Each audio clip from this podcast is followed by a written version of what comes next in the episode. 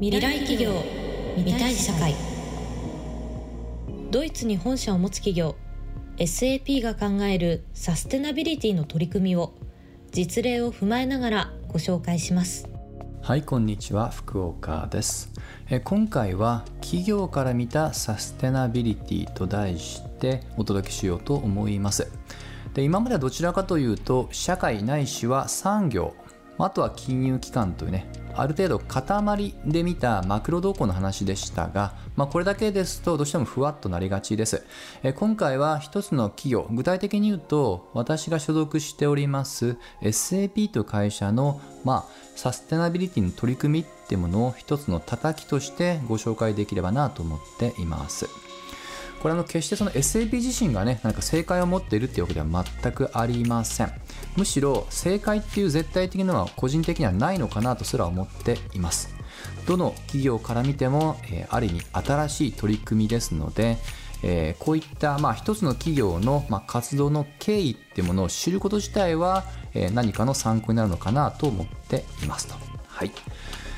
でまず、え、前回私あの ESG 投資の代表的な評価機関っていうのを取り上げましたのでちょっと今ですねそのうち2つ。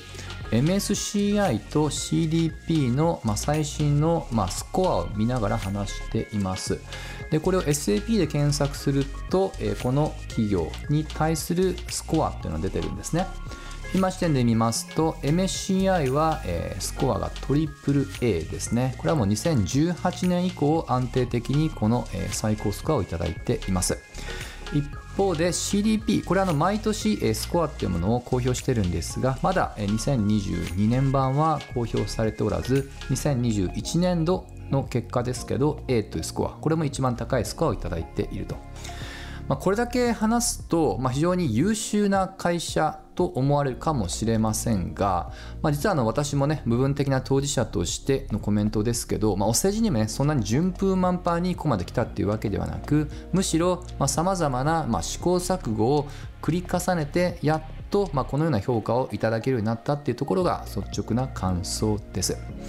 まあ、言い方を変えるとそれだけ我々自身も長年このサステナビリティに関する活動にはま苦労をま重ねてきたということも言えます。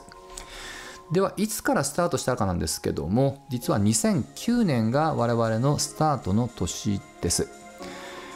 でよくこういう話をすると、えー、来る質問がなぜこんな早い時期に？という質問です。はい、これは明確な背景があります。でここで思い出してほしいのが以前私から話をした国連が主導して設計をした PRY 責任投資原則ですね。金融機関に ESG に対して責任を担ってほしいという署名でしたよね。で2006年からスタートしたんですが実は、えー、まあ、当初は一気に数が増えるっていうわけじゃなかったんですね。それが、まあ、とある出来事をきっかけに、えー、ぐっと増えました。それが2008年のリーマンショックです。でこれは金融機関だけではなく、えー、民間の一部の企業でもやはりそこの出来事をきっかけにやはり今までの、まあ、資本主義のありようを大きく見直そうという動きが起こっています。我々の会社の事例に戻すと我々も金融不安の影響を受けましてどうしても短期的な利益確保。まあ一言で言うとやはり投資家だけを見てしまったがゆえに結論から言うとまあ対外もしくは体内的なま信頼ってものを大きくま損なってしまうっていうような出来事がございました。これが我々のある意味原体験になります。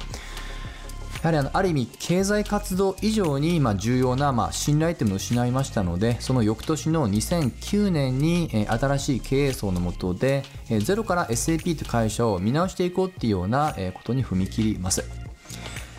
でそれは、え最近日本のメディアでも、え使われるようになりましたのでおなじみかもしれませんが、え生存意義。英語でパーパスですね。なぜ SAP という会社が社会で存在する必要があるのか。この辺りの定義から練り直しました。これは今でもその文章が続けられていて世界をより良くし人々の暮らしをより豊かにしていく。これをパーパスと掲げて日々活動しています。ただしこのパーパスというのは得てしてスローガンに陥りがちです。ですので我々の会社もパーパスを作って終わりにするのではなくそれをあくまで原点として次にそれを実践的な活動としてつなげていく言葉がまさにサステナビリティという流れですね。ここで押さえてほしいのがこのサステナビリティってことねふわっとしてアドバルーンという言葉で使うのではなくその根幹にあたるパーパスからそれをより具体的なアクションにつなげるための言葉としてのサステナビリティを位置づけているというところです。はい。でこのサステナビリティという言葉を、まあ、正式に、まあ、あのコミットっていうものを2009年に、えー、スタートをしたんですけども、えー、それと合わせてこの年にいくつか大きな制度改革に踏み切りました。これはまた皇族の格論でも掘り下げていこうと思いますけどまず一言まず一つ目を話すると、えー、このサステナビリティに対して責任を担う、え、担当者ないしは部署っていうものを新規に、え、設立しました。これは今でも存続してましてチーフサステナビリティオフィサー通称 CSO という立場でかつそれに、ぶら下がりますサステナビリティの推進部署っていうものが、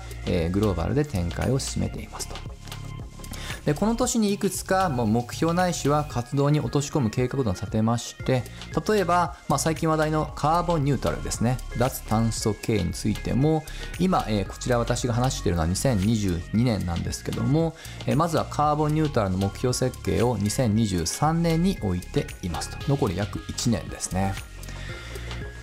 でこのような青写真も全て2009年に設計をしました。はい。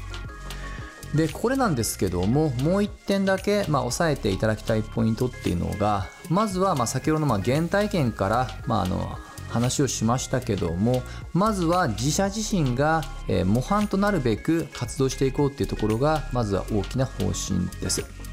そしてもう一つなんですけども我々今まあ今年なのでもう13年目を迎えますけども、まあ、そういった知見等々が溜まってきましたのでえもちろん自分ごとっていう精神は忘れないままに合わせてより、えその他の会社様産業そして社会に対するその貢献っていうものを高めていこうっていうこの、えー、2つ目の柱っていうものもこれは実に2020年からのあの開始した話なんですけども、えー、第2の柱として今では中心に置いていますと。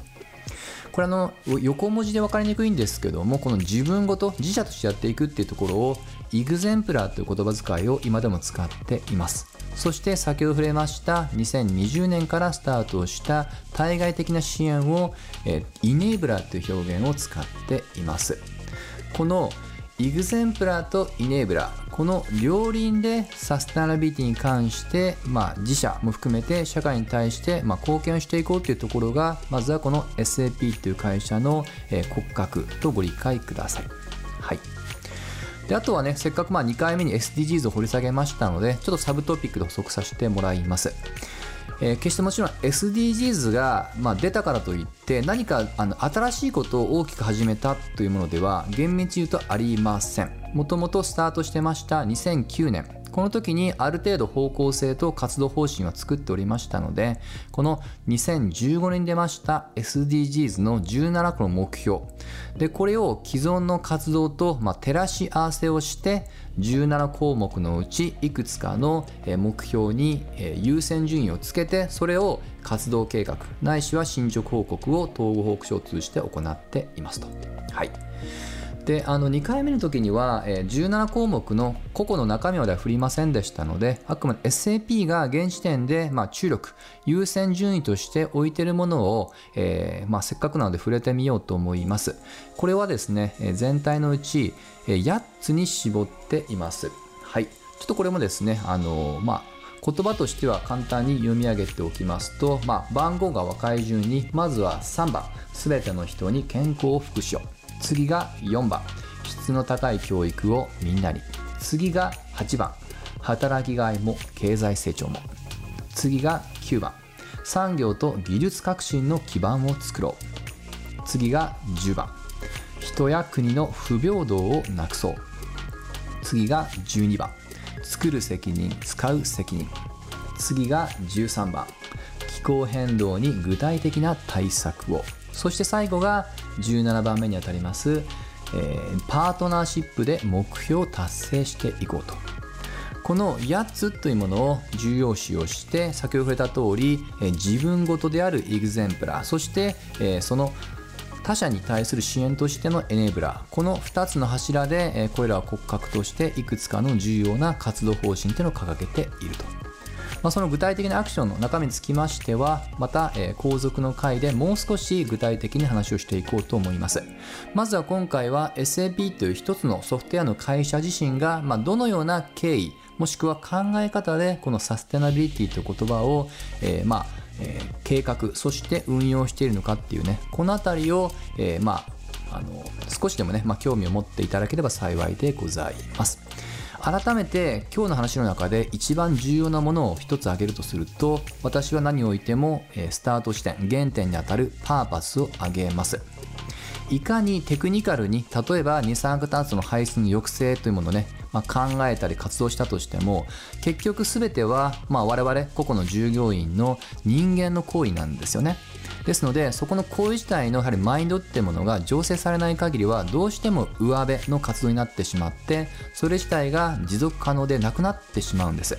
したがって、まあ、結果から見て振り返るとまず初めにサステナビリティっていうねあの言葉に飛びつく以前にまずはそもそも SAP そしてそこに所属する我々個々人が何のために、まあ、言ってしまえば働いているのかっていうですねこの立脚点を整理したっていうところはあの振り返るとともしかしたら、え、効果的だったんじゃないかなと感じていますと。はい、といったところで、え、今回の話は以上にしたいと思います。ぜひ皆で見たい未来を作っていきましょう。SAP ジャパンについてもっと知りたい。そんなあなた。